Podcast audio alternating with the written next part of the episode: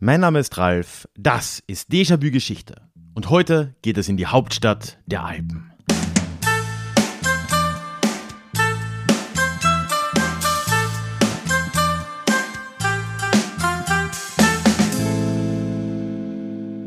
Hallo und schön, dass du heute mit dabei bist. Mein Name ist Ralf, ich bin Historiker und Déjà-vu ist für alle da, die sich mit Geschichte beschäftigen wollen, um die Welt von heute besser zu verstehen. Ja, wie schon gesagt, heute bewegen wir uns weg aus meinem heißen, heißen Studio. Es ist jetzt gerade, äh, die Folge kommt ja im August raus, ne? es ist jetzt gerade Ende Juli. Im August wird ja bei mir mal ein bisschen vorproduziert. Und ich war im Mai schon im wunderschönen Innsbruck. Und heute möchte ich dich eben mitnehmen in diese Hauptstadt der Alpen, wie sie, wie ich finde, doch recht zu Recht genannt wird. Bevor wir heute reinstarten, vielleicht nochmal ein kurzer Hinweis, einfach weil ich selten drüber rede. Ich würde mich übrigens riesig freuen, wenn du mehr in den Austausch mit mir kommen willst und auch keine Folge verpassen willst und auch sonst, was ich so tue. Ne? Gibt ja ein paar andere Dinge, Bücher, angeblich so Zeug, dann äh, komm noch in den Déjà-vu Geschichte Newsletter. Das würde mich riesig freuen. Einen Link dorthin findest du in jeder Episode immer in den Shownotes, so auch in dieser oder auf ralfkrabuschnik.com slash newsletter. Es gibt obendrauf noch ein kostenloses Hörbuch und einige andere Kleinigkeiten direkt zum Download, wenn du dich anmeldest. Schau es dir gerne an, alle Infos sind auch dort. Ich würde mich freuen und jetzt gehen wir gemeinsam in die Berge.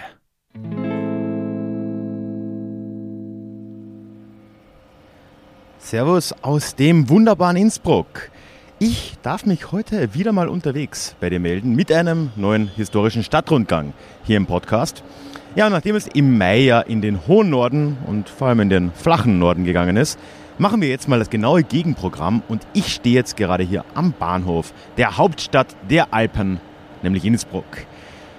Gerade bin ich aus dem Zug hier aus Wien angekommen und äh, generell, der fährt doch gerade im Hintergrund ab, naja, Generell ist ja äh, es unfassbar einfach, inzwischen hier nach Innsbruck zu kommen. Also von Wien sind es vier Stunden, sehr gemütlich im Speisewagen verbracht. Von München ist es, glaube ich, zwei Stunden. Äh, von Italien oder wo auch immer man kommt, ist man ja auch gleich hier. Also wenn man bedenkt, wie schnell man eigentlich hierher kommen kann, ist es schockierend, dass es für mich, glaube ich, erst das dritte Mal überhaupt ist, dass ich in Innsbruck bin. Aber heute zumindest mit einem guten Anliegen, weil ich möchte ja dir heute die Geschichte dieser Stadt und auch ein wenig die größere Geschichte Tirols drumherum näher bringen anhand ja, der Sehenswürdigkeiten und der Umgebung, die es hier eben so gibt. Wie immer bei diesen Spaziergängen nur ein paar kleine Infos vorweg. Erstens, der Werbepartner für diese Folge ist Innsbruck Tourismus, die wie immer keinen inhaltlichen Einfluss auf die Folge genommen haben.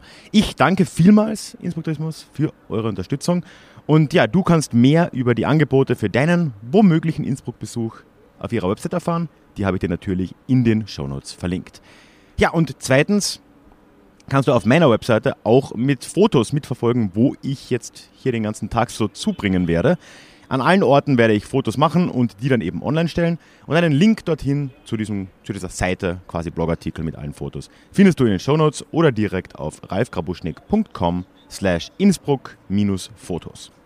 Und selbstverständlich findest du auf dieser Website auch eine Karte, wo ich dir eingezeichnet habe, wo ich mich genau da aufgehalten habe, falls du diesen Spaziergang einfach auch mal, wenn du mal in Innsbruck bist, nachgehen willst. So, und um uns jetzt würdig der Geschichte Innsbrucks und der Region zu widmen, verlassen wir die Stadt gleich wieder. Und ich würde vorschlagen, wir fahren jetzt mal zuerst auf, auf den Berg.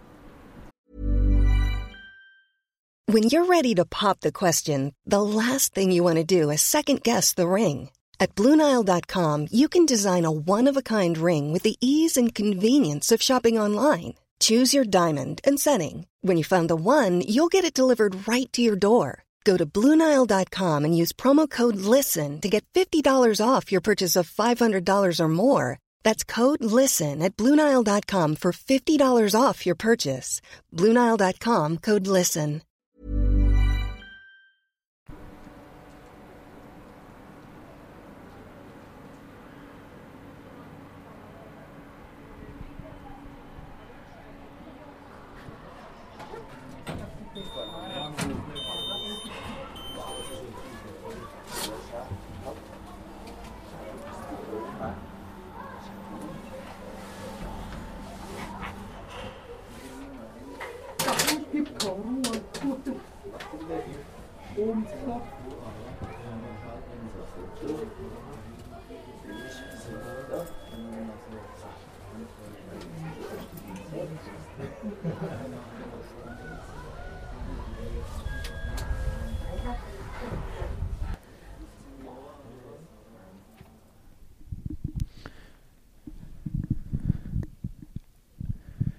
Also es ist wirklich der absolute Irrsinn. Ähm, ich war jetzt von der Innsbrucker Innenstadt gerade mal eine halbe Stunde unterwegs. Halbe Stunde in quasi öffentlichen Verkehrsmitteln. Also man muss schon extra zahlen oder man kann mit der Innsbruck-Card hier rauf, aber es ist öffentlich. Ich bin auch immer noch auf Stadtgebiet Innsbruck und doch stehe ich jetzt hier oben und schaue vom HVLK auf 2200 noch was Meter runter aus Innsbruck, aufs Tal. Und ja, also wirklich absurd, dass man sowas hier machen kann in einer halben Stunde und äh, sich trotzdem noch in der Stadt aufhält. Äh, ja, absolut irre. Und ich glaube, das Foto oder die Fotos, die ich da online stellen werde, die dürften mein Staunen und ja, meine, meine Begeisterung hier oben doch auch ein wenig erklären. Aber gut, wir sind jetzt ja nicht wegen des schönen Ausblicks hier oben, das ist ja auch klar, sondern ich bin eigentlich hier, zumindest offiziell, weil man hier auch wunderbar in die Geschichte der Stadt Innsbruck und dieser Region im Allgemeinen eintauchen kann und vor allem eben auch erklären kann mit Blick auf das Tal runter, warum dieser Ort genau hier entstanden ist, wo er eben entstanden ist. Also Ganz oberflächlich kann man schon mal feststellen, dass in der Gegend um Innsbruck schon seit der Steinzeit Menschen gesiedelt haben. Also das ist jetzt nicht allzu neu. Und der Grund dafür ist auch schnell gefunden. Das hat wie so oft mit Handelswegen zu tun. Wenn man sich hier umschaut, dann ist irgendwo in der Entfernung schon äh, das Wipptal und dahinter der Brenner zu erkennen. Zumindest mit ein bisschen Fantasie.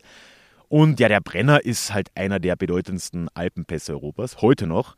Und der Pass hat auch in der Geschichte schon ganz, ganz lange eine Riesenrolle gespielt für die Menschen in dieser Region, in Europa allgemein und für Handelsströme und dementsprechend natürlich eben auch für die Bewegung und Siedlung von Leuten. Das hat sich schon lange so entwickelt gehabt, eben auch schon äh, vor römischer Zeit, aber auch dann, als die Römer hier aufgetaucht sind, dann so im ersten Jahrhundert vor Christus, hat sich das nicht mehr geändert. Ne? Also für das römische Reich war dieser Pass der Brenner genauso wichtig. Immerhin wollte man ja die Kernprovinzen in Norditalien mit den anderen Provinzen, zum Beispiel im bayerischen Raum, so Augsburg und so Zeug, ne, äh, verbinden. Und da ist natürlich der Brennerpass auch ein ganz, ganz wichtiger Pfad gewesen, eben durch diese Alpen. Und genau deswegen geht jetzt auch die erste Vorgängersiedlung von Innsbruck, wenn man es so nennen will, ganz genau dasselbe ist es natürlich nicht, auf die Römer zurück. Und das war eben eine Militärstation hier in der Gegend namens Veldidena ähm, ist heute der Stadtteil Wilden, wobei, wie gesagt, von, vom alten Veldidena ist ja nichts mehr übrig. Aber ja, das ist so im Prinzip das erste Mal, dass wir hier in Innsbruck von einer mehr oder weniger strukturierten Siedlung oder zumindest einem Militärlager reden können. Schon ja, um die Jahrtausendwende, also um das Jahr Null herum. Ja, und wie gesagt, kann man äh, den Grund dafür von hier oben wirklich wunder, wunderbar erkennen. Man sieht irgendwo die Alpen hier vor sich. Ne? Also ich bin jetzt hier auf der Nordkette und schaue jetzt gerade in Richtung Süden auf die Stadt und dahinter Richtung Südtirol. Man kann erahnen, wie da diese Handelsströme durch diese Täler hier gelaufen sind. Ja, und dann hier in Innsbruck öffnet sich dann das Tal in das breite Inntal. Der Inn fließt hier durch und ja, den Innfluss abwärts kommt man bekanntlich ja auch schon nach Bayern. Und das war seit römischer Zeit, aber auch schon vor römischer Zeit und auch nach römischer Zeit immer ein Riesenfaktor. Und jetzt kommt hier der klassische Wind auch auf. Das ist doch super. Aber bis Innsbruck dann tatsächlich als Stadt mit einer so richtig offiziellen Stadtgründung und so weiter die Geschichte betritt, wird noch ein wenig dauern, wie ja immer so in Mitteleuropa. Ne? Das äh, würde doch noch bis ins Hochmittelalter zumindest andauern. Und um uns das aber dann anzuschauen, werde ich jetzt gleich mal mich wieder auf den Weg runter machen in Richtung Stadt. Vielleicht gehe ich dann noch kurz auf den Gipfel neben mir, aber dann runter in die Stadt und dann sprechen wir mal über die Gründung dieser Stadt und wie sich das da unten alles mit der Zeit dann im Mittelalter entwickelt hat.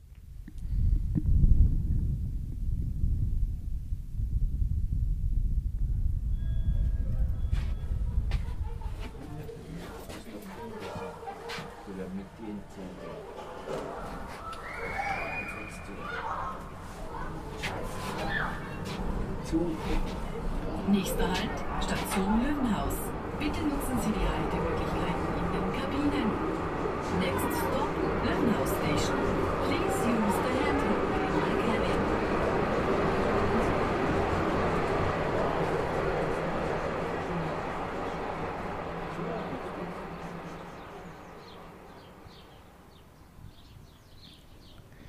Der Weg runter, jetzt vom HVLK, war auch echt nicht weniger beeindruckend als der Weg rauf. Ähm, ich glaube, man hört, ich bin echt immer noch baff.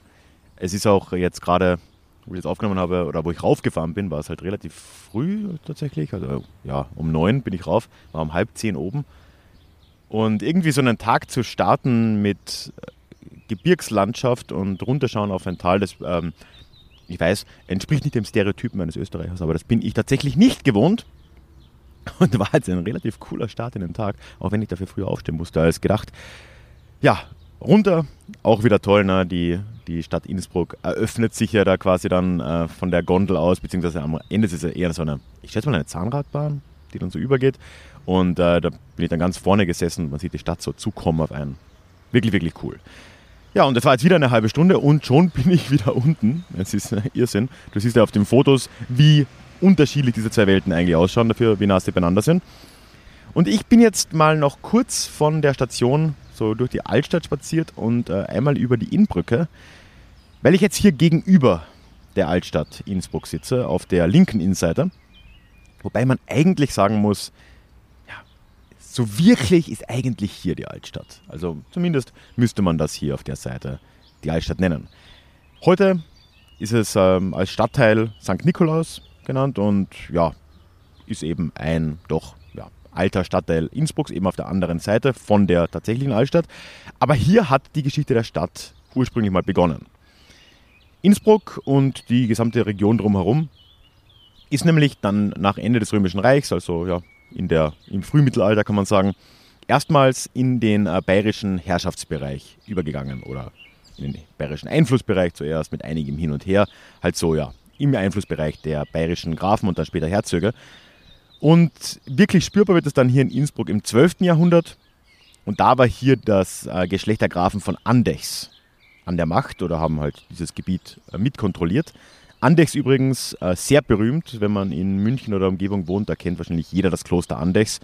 Das ist heute ein ziemlicher Touristen-Hotspot im Süden Münchens. Äh, wirklich wunderschön mit einer sehr guten Brauerei. Also wenn du mal in der Gegend bist, auch das ist eine Empfehlung.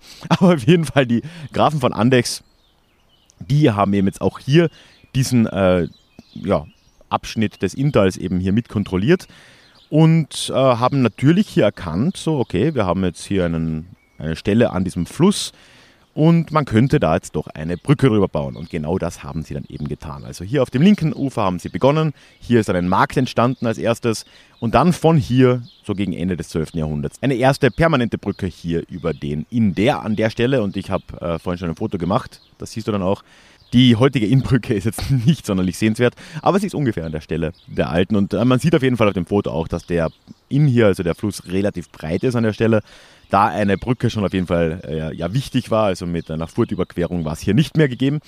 Und äh, dementsprechend war diese erste permanente Brücke für die Stadt ja sehr bezeichnend und ja, ja, nicht zuletzt ja so bezeichnend, dass die gesamte Stadt nach der Brücke benannt ist. Ne? Innsbruck eben. Kurz darauf haben die äh, Grafen von Andis dann aber auch schon auf der anderen Seite des Flusses äh, Land dazu bekommen und haben da irgendwie ja, das auch noch erlangen können. Und damit war jetzt ja wirklich für die eine komplette Cash-Cow geboren, kann man wirklich sagen. Also die Handelsrouten, die ich ja vorhin oben auf der Alm quasi beschrieben habe, die haben sich ja immer noch nicht geändert. Ne? Diese Nord-Süd-Handelsstrecken, die da von Norditalien in Richtung bayerischen Raum gegangen sind, über den Brenner und dann eben über Innsbruck, die waren auch im 12. Jahrhundert noch da. West-Ost gab es natürlich auch nochmal Handel, also das war schon ein echter Knotenpunkt. Ist Innsbruck ja heute noch. Und da jetzt eben eine Brücke zu haben und auf beiden Seiten des Flusses hier Besitz zu haben, das alles bezollen zu können und so weiter, das war ja finanziell extrem, extrem wertvoll. In genau diesem Zusammenhang ist dann auch erstmals eben der Name Innsbruck dann aufgetaucht. Ursprünglich äh, ganz komisch geschrieben, aber irgendwie noch, ja, so wie man es heute hier zumindest ein bisschen aussprechen würde. Äh, es war Innsbruck äh, mit GK am Schluss und einem harten P vorne. Warum nicht? Aber man sagt ja heute noch Innsbruck. Also Vielleicht war das einfach noch näher am Dialekt dran damals. Ja, als Innsbruck ist das eben das erste Mal dann genannt worden, eben auch im 12. Jahrhundert. Und ja, man kann sich dann jetzt schon langsam, wenn man jetzt eben hier einen Blick auf die, auf die Brücke wirft oder eben auf das Foto, kann man sich schon mal ungefähr, glaube ich, vorstellen, wie bedeutend das alles damals doch tatsächlich auch gewesen sein muss. Ja, und danach ging es dann auch entsprechend schnell. Ne? Also wenn dann erstmal Finanzflüsse da sind und dann auch entsprechend mehr Händler und andere Menschen hierher ziehen, dann entwickelt sich das teilweise relativ schnell, in Innsbruck eben auch. Das Stadtrecht wurde an Innsbruck dann schon im 13. Jahrhundert auch vergeben, also wirklich ganz kurz danach. Und noch ein paar Jahrzehnte später wird Innsbruck dann auch schon Teil des Herzogtums Tirol, das da gerade so neu entstanden ist, was aber eigentlich seinen Ursprung als, äh, also die Grafen von Tirol, bevor sie Herzöge waren, hatten ihren Ursprung in Südtirol. Aber ja, jetzt eben im 13. Jahrhundert wird auch Innsbruck Teil dessen. Und damit beginnt jetzt so richtig die moderne Geschichte dieser Stadt. Aber wie das genauso aussah, das schauen wir jetzt dann doch gemeinsam auf der anderen Seite an. Also gehen wir in die heutige Altstadt, spazieren wir doch mal über diese Innbrücke.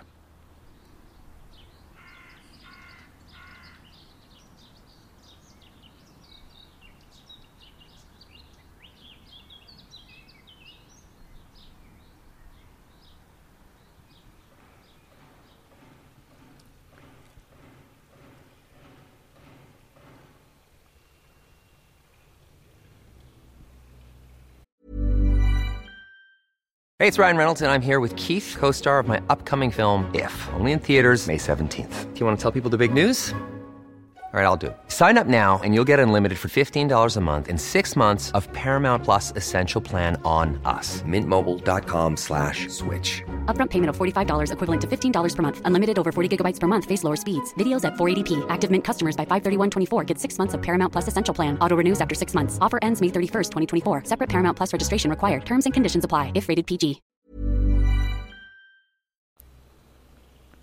Also ich bin jetzt sicher fünf Minuten hier um die Hofburg in Innsbruck herumgestapft, um irgendwie einen Ort zu finden, wo nicht Baustellenlärm ist. Aber das ist aktuell, wie es scheint, unmöglich. Aber ich habe jetzt zumindest einen kleinen Hinterhof gefunden, so abseits hinter der Baustelle. Man wird es hören, aber ich mache diesen Teil einfach mal etwas kürzer. Und es ist eigentlich ein nettes Kleinod. Vielleicht hört man im Hintergrund sogar ein bisschen Wasser plätschern. Es ist ja so ein sehr alter, gotisch aussehender Brunnen und alte Häuser drumherum. Aber ja, die Baustelle wird sich nicht ganz ignorieren lassen. Aber warum ich ja hier bin, ist natürlich die Hofburg selbst, an deren Rand ich jetzt ja quasi sitze. Und die erzählt uns jetzt erstmals eben eine Geschichte der heutigen Innenstadt Innsbrucks, wie sie dann entstanden ist. Und ähm, gleichzeitig erzählt sie aber eine ganz andere Geschichte als das, was wir davor noch gehört haben. Ne? Also hier finden wir eigentlich keine Spuren mehr von den alten Grafen oder den Herzögen von Tirol mehr, sondern dieser Bau, gerade wenn man sich in der jetzigen Form den anschaut, ich habe natürlich ein Foto gemacht, der ist halt echt Habsburg. Durch und durch barock, wie man sich es halt in Österreich irgendwie so erwartet. Das liegt im ersten Schritt, also jetzt nicht die Architektur, aber der Einfluss Habsburgs, der geht im ersten Schritt darauf zurück, dass eben das Herzogtum Tirol dann schon im 14. Jahrhundert eben ja auch dann mit Innsbruck entsprechend, an die Habsburger eben ging. Und von da an wurde dieses Herzogtum von einer eigenen Tiroler Linie der Habsburger regiert, als Herzogtum im Rahmen eben des äh, ja, entstehenden Habsburger Reichs, aber natürlich auch des Heiligen Römischen Reichs. Im 15. Jahrhundert wird Innsbruck dann auch zur Residenzstadt der Herzöge von Tirol jetzt, eben in dieser Habsburger Linie, die davor noch in Meran in Südtirol saßen wo ja auch äh, der Ursprung dieses äh, Adelsgeschlechts des ursprünglichen äh, der Tiroler eben war. Da ist auch das Schloss Tirol heute noch. Ja, und jetzt nach ähm, einer Phase der Entwicklung können wir wirklich so sagen, um das Jahr 1400, wenn wir das jetzt so als, als Mittelpunkt mal nehmen, dann sehen wir, dass Innsbruck jetzt ein echtes Machtzentrum im habsburgischen Tirol geworden ist. Es ist äh, der Sitz der Herzöge hierher eben auch verschoben worden. Das ist sicher der sichtbarste, ja, das sichtbarste Zeichen dafür. Und gleichzeitig wurde eben hier diese Burg gebaut, auch wenn ihr aktueller Stil aus einer deutlich jüngeren Zeit kommt. Ne? Also ich habe schon gesagt, Barock, da reden wir über das 18. Jahrhundert, da reden wir über Maria Theresia, da kommen wir auch noch dazu. Aber hier sehen wir auf jeden Fall einen Trend, der äh, Innsbruck dann noch relativ lange auch entsprechend äh, prägen würde. So richtig in Schwung kommt die ganze Entwicklung hier dann aber noch ganz ein wenig später, wenn wir jetzt gerade hier so um 1400 den Zwischenstand gezogen haben, im späteren 15. Jahrhundert, ein paar Jahrzehnte drauf, da geht es hier richtig rund in Innsbruck. Und das ist auf einen anderen Habsburger zurückzuführen. Aber um über den zu reden, gehe ich jetzt mal hier von der Baustelle weg und wir gehen noch ein paar Meter weiter rein ins absolute touristische Zentrum, in die Hotspots Innsbrucks.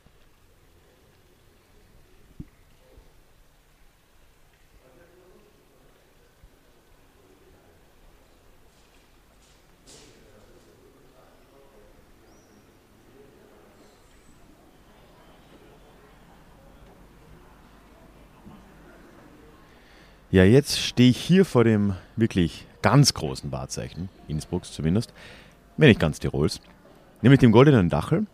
Und ja, aber hier an dem Platz tatsächlich findet man gleich eine ganze Menge an bedeutenden und auch ziemlich auffallenden Gebäuden. So ist an der Ecke hier auch der Stadtturm und äh, ja, all das siehst du ja auch auf den Fotos. Und dass es das alles hier gibt, das hat, wie vorhin schon gesagt, mit einem ganz besonderen Herrscher zu tun, nämlich mit Maximilian I.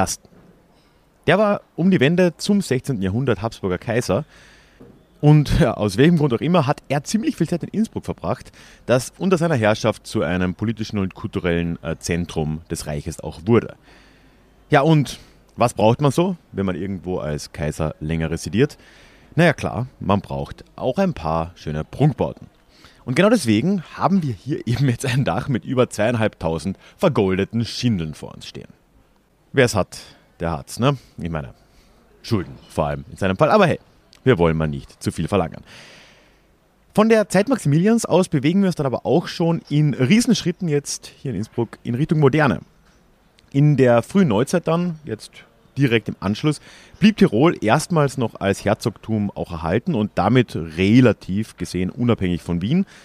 Aber dann im Zuge des 18. Jahrhunderts haben dann ja neue Ideen Einzug gehalten, ne? der Absolutismus, die aufkommenden Territorialstaaten. Und es ist halt einfach, wie überall in Europa, immer schwieriger geworden vom Herrschaftszentrum, das natürlich jetzt immer mehr eindeutig Wien war, irgendwie eine Unabhängigkeit auch zu erhalten. Wien war sehr bald die einzige Haupt- und Residenzstadt des Habsburger Reichs. Und äh, dazu kommt auch noch, dass dann im 17. Jahrhundert die Tiroler Linie der Habsburger ausgestorben ist.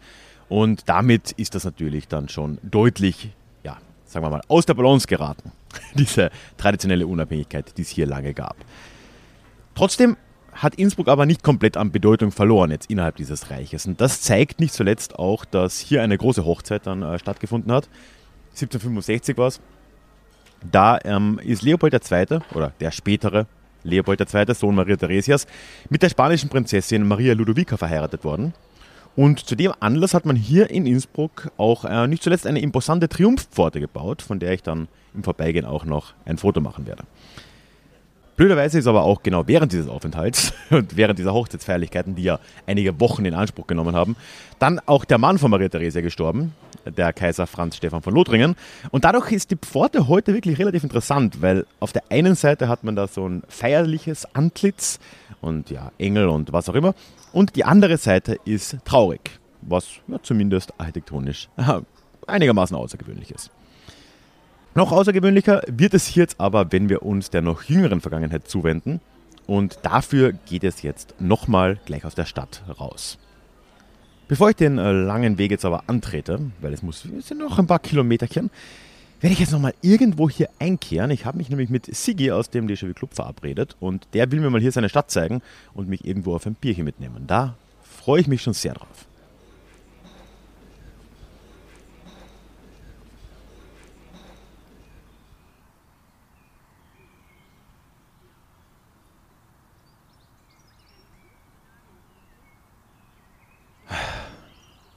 Jetzt habe ich mich gerade so wunderbar erfrischt bei einem schönen Kellerbier mit dem lieben Sigi. Danke nochmal, das wurde übrigens äh, großartig serviert in der Stadt. Der Typ hat das wie äh, Sekt gehandhabt. Also der hat so eine 1-Liter-Flasche uns gebracht zum Teilen und das kam in so einem Eimer mit äh, Eiswasser. Ja, und er kam immer nachschenken. Das war jetzt übertrieben, aber nett. Die Erfrischung hat irgendwie nicht lange gehalten, weil ich bin dann wieder los und habe mir gedacht, ja, ich gehe jetzt hier noch zu Fuß aus der Innenstadt in die oder zur letzten Station. Ich bin jetzt hier am Berg Isel und ich muss sagen, heute ist der erste, oder ich glaube jetzt der zweite Sommertag dieses Jahres. Ich bin hier ja, wenn du das hörst, schon eine Weile her, äh, Mitte Mai. Bin jetzt hier bei 30 Grad den Hügel raufgestapft und äh, jetzt stehe ich vor einem äh, krassen Denkmal vom guten alten Andreas Hofer, über den ich gleich mehr erzählen werde, und bin einfach nur verschwitzt. Aber hey, was ich nicht alles für dich tue. Wenn wir uns jetzt langsam dem 19. Jahrhundert annähern, und da sind wir ja eigentlich schon jetzt in unserer chronologischen Erzählung, dann kommt man eben an einem Thema auch einfach nicht mehr vorbei und deswegen ist der Ort hier so passend, nämlich am Tiroler Freiheitskampf. Der Berg Isel, wo ich jetzt eben bin, der ist für zwei Sachen zumindest bekannt. Äh, das erste, was wahrscheinlich den meisten einfällt, ist die riesengroße Berg Isel-Schanze hier gleich nebenan. Da werde ich, glaube glaub ich, nachher auch nochmal hinschauen, um zumindest ein Foto für dich zu machen. Bekannt aus der Vier-Schanzentournee wenn man Skispringen verfolgt, was ich nicht tue, aber war mir bewusst, sieht man auch überall von der Stadt aus. Aber das interessiert uns natürlich jetzt hier nicht sonderlich, sondern vor allem bin ich ja hier, weil der Berg Isel für die vier Berg Isel Schlachten im Jahr 1809 berühmt ist. Vier Schlachten in einem Jahr, kann man sich schon vorstellen. Und natürlich hat das hier etwas mit dem Andreas Hofer vor mir zu tun. Genau deswegen gibt es auch nebenan das äh, Tirol Panorama, so ein Museum, wo man ein Riesengemälde dieser Schlacht oder einer der Schlachten sich auch anschauen kann. Also das ist hier so ein nationaler Sehnsuchtsort der Tiroler, kann man wahrscheinlich, muss man wahrscheinlich sagen. Naja. Aber was war denn jetzt dieser Tiroler Freiheitskampf 1809? Naja, der Hintergrund ist wie so oft natürlich Napoleon. Ne? Also alles, was ich jetzt bisher erzählt habe, die frühe Geschichte Innsbrucks, dann die Habsburger Zeit, das 18. Jahrhundert, Maria Theresia, all das, das ist ja alles sehr abrupt in eine, nennen wir es mal moderne, übertragen worden oder geradezu geschubst worden äh, durch die Ereignisse der Französischen Revolution und den darauffolgenden Napoleonischen Kriegen. Und hier ganz konkret hatte das sehr äh, starke politische Auswirkungen, weil Bayern sich mit Frankreich verbündet hat. Und in der Geschichte, ne, Bayern hat schon immer wieder mal geliebäugelt mit Tirol oder mit Teilen Tirols, ne, gerade so die Kufsteiner Region war ja immer wieder mal bayerisch. Und so schafft Bayern es jetzt eben als Verbündeter der Franzosen, Napoleons, 1806 die Herrschaft über Tirol tatsächlich mal wieder zu erlangen. Ja, und das hat einigen hier nicht so sonderlich gefallen. Das äh, wurde nur noch schlimmer, als dann auch angefangen wurde, ähm, Tiroler für den Wehrdienst zu mobilisieren, was davor im Habsburger Reich äh, unüblich war. Es gab da nämlich so ein altes Recht der Tiroler, das ist das Landlibell, das ist im Prinzip äh, einfach ein Recht, das ihnen mal übertragen wurde, dass Tiroler Männer nur für die Verteidigung der Grenzen Tirols herangezogen werden durften. Wurde zwar auch in Habsburger Zeit immer wieder mal ignoriert, aber ja, jetzt eben durch andere. Äh, das war problematischer und es kam dann eben jetzt im Jahr 1809 zu einem Aufstand gegen diese bayerisch-französische Fremdherrschaft hier. Ein äh, gewisser Andreas Hofer eben hat sich da dann schnell an die Spitze des Ganzen gestellt und ja, nicht ohne Grund sitze ich jetzt eben im Schatten seiner Statue. Und das ist schon überraschend irgendwie. Ne? Also Andreas Hofer, das war jetzt kein Adliger, das war jetzt nicht irgendwie so eine klassische Figur, die man da erwarten würde, die da irgendwie so einen An Kampf anführen würde, sondern der war ein Wirt, war ein Wein- und Pferdehändler, stammt aus Südtirol. Ja, auf jeden Fall eine interessante Gestalt. Aber ja, er war charismatisch, er war wohl auch äh, strategisch nicht ganz so schlecht und ist dadurch zu einer Führungsfigur in diesem aufkochenden Aufstand hier in Tirol dann eben geworden. Und für ein halbes Jahr, eben also ab dem Frühjahr 1809, kommt es dann eben immer wieder zu kleineren und teils größeren Schlachten gegen Bayern und Franzosen. Unter anderem eben viermal hier am Berg Isel. Dreimal hat Andreas Hofer oder dreimal haben die äh, Tiroler Freiheitskämpfer diese Schlachten sogar gewonnen. Ja, sagt uns zwei Dinge. Erstens, dass wahrscheinlich die Bayern dann oder auch die Franzosen, die dann teilweise hier waren, nicht so ganz darauf vorbereitet waren. Aber zweitens, dass diese Siege offensichtlich auch nicht so viel geändert haben, weil sonst hätte es nicht immer noch weitere Schlachten gegeben. Aber gut, es gab hier drei Erfolge. Ja, und dann treten im Herbst des Jahres 1809 zum vierten Mal hier äh, die Widerstandskämpfer an und verlieren in dieser vierten Schlacht am Berg Isel. Andreas Hofer wird festgenommen und dann im Folgejahr tatsächlich auch gleich hingerichtet. Ja, das Resultat dessen ist, dass man in Tirol eigentlich fast nirgends hingehen kann, ohne irgendwo ein Denkmal oder eine Aufschrift oder irgendeine andere Erinnerung an diesen Freiheitskampf oder Andreas Hofer zu finden. Aber damals an der Situation, muss man jetzt fairerweise sagen, ne, hat das eigentlich nicht sonderlich viel geändert. Und deswegen würde ich das schon auch so als einen nationalen Mythos irgendwo abtun. Ne? Weil letztendlich, was hat es geändert? Ne? Ich meine, Napoleon war letzten Endes ja eben nicht erfolgreich. Und dementsprechend ging Tirol dann, Wiener Kongress und so weiter, wieder still und leise zurück an die Habsburger. Und es war dann eigentlich alles wie vorher. Und danach war die Entwicklung Tirols dann auch ganz ähnlich wie in den anderen Kronländern des Österreichischen Reichs. Ne? Die wurden eben jetzt dann zu einem Teil dieses jetzt sich zunehmend als Territorialstaat, Zentralstaat verstehenden, nein, zentral vielleicht nicht, Territorialstaat verstehenden Habsburger Reiches und ja, Widerstandskampf hin oder her, ne, hat jetzt eigentlich an der Geschichte gar nicht mal so viel verändert. Aber gut, damit sind wir ja dann auch schon am Ende des 19. Jahrhunderts eigentlich angekommen. Ne? Habsburger Reich, Tirol wird zum Kronland oder die Kronländer werden halt neu aufgestellt. Ne? Und dann folgt das 20. Jahrhundert mit all seinen Problemen. Gerade für Tirol. Ne? Tirol wird ja nach dem Ersten Weltkrieg geteilt zwischen dem neuen Österreich und Italien. Auch das ist ein äh, mythologisch aufgeladenes Thema, das hier immer wieder einem unterkommt, das auch teilweise noch fortlebt. und über das ich ja vor ganz kurzem mit den Damen von Darf sein bisschen Mord sein äh, geredet habe. Einen Link zu dieser Episode findest du natürlich in den Show Notes. Zu Kriegsende, also als dann diese Teilung Tirols dann ja auch durchgeführt wird, da wird Innsbruck dann sogar von italienischen Truppen besetzt, einfach um auch diese Abtrennung Südtirols, was ja gar nicht so weit von hier entfernt ist, der Brenner, ne? um das halt auch irgendwo abzusichern. Ja, was soll man da noch sagen? Ne? Ähm, der Kampf ging weiter, hört da gerne in die Folge rein, wie gesagt. Für Innsbruck ging es danach nicht unbedingt aufwärts, ne? Äh, oder für ganz Österreich. Es folgt auf den Ersten Weltkrieg der Zweite Weltkrieg. Es folgt auch in Innsbruck, wie überall sonst, viel Begeisterung für die Nazi-Herrschaft. Es folgen auch hier Bombenangriffe. Und ja, auch Innsbruck wird da eben getroffen, vor allem ja, die Industriegebiete, Bahnhofsgegend und so weiter. Ja, und damit äh, kommen wir dann auch schon langsam zum Jetzt. Ne? Heute ist davon in Innsbruck zum Glück nicht wirklich viel zu sehen. Innsbruck ist mit seinen doch 130.000 Einwohnern heute die fünftgrößte Stadt Österreichs, eben Hauptstadt des Bundeslands äh, Tirols.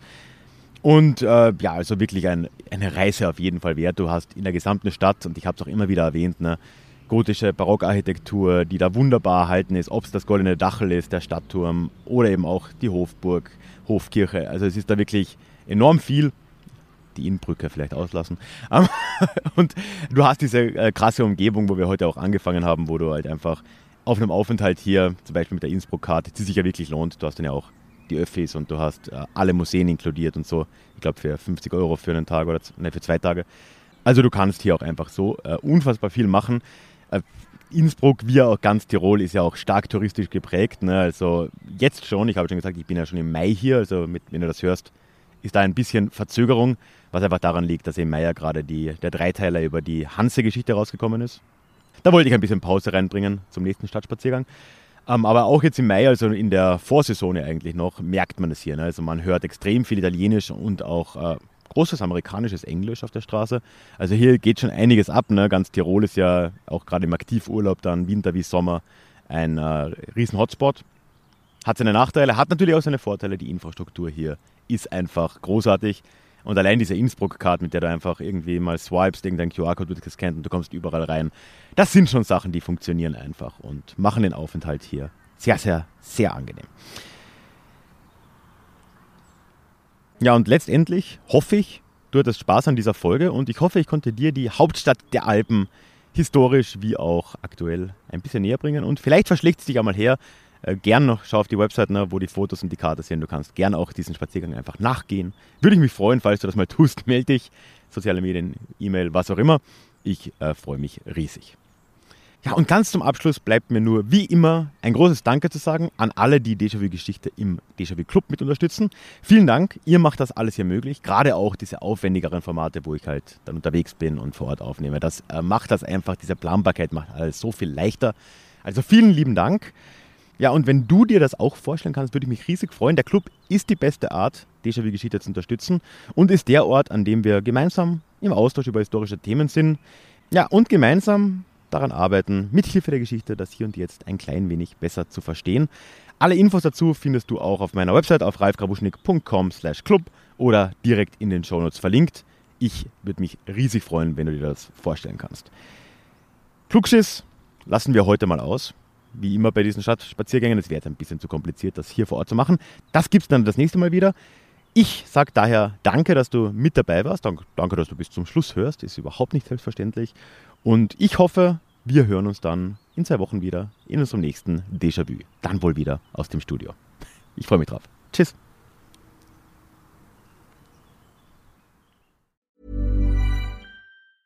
Even when we're on a budget, we still deserve nice things. Quince is a place to scoop up stunning high-end goods for 50 to 80% less than similar brands. They have buttery soft cashmere sweaters starting at $50, luxurious Italian leather bags, and so much more. Plus, Quince only works with factories that use safe, ethical, and responsible manufacturing. Get the high-end goods you'll love without the high price tag with Quince. Go to quince.com/style for free shipping and 365-day returns.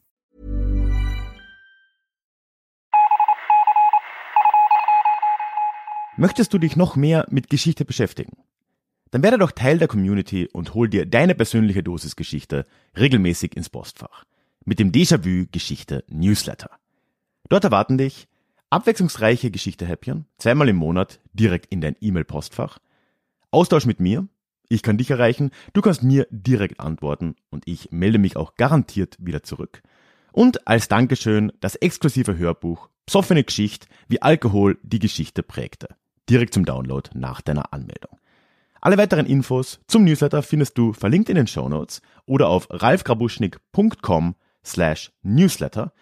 Ich würde mich sehr freuen, dich dort begrüßen zu können.